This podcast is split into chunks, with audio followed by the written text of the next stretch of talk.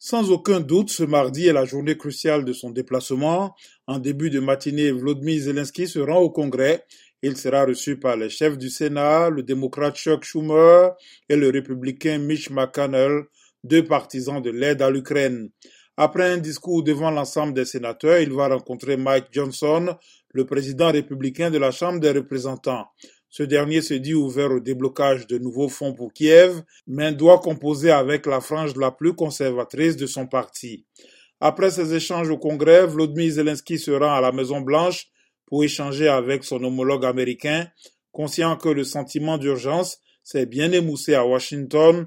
Le président Biden a demandé au Congrès de coupler sa demande d'aide pour l'Ukraine à une hausse de 14 milliards de dollars pour Israël mais la promesse du président Joe Biden de continuer à appuyer financièrement l'Ukraine est sérieusement mise en péril.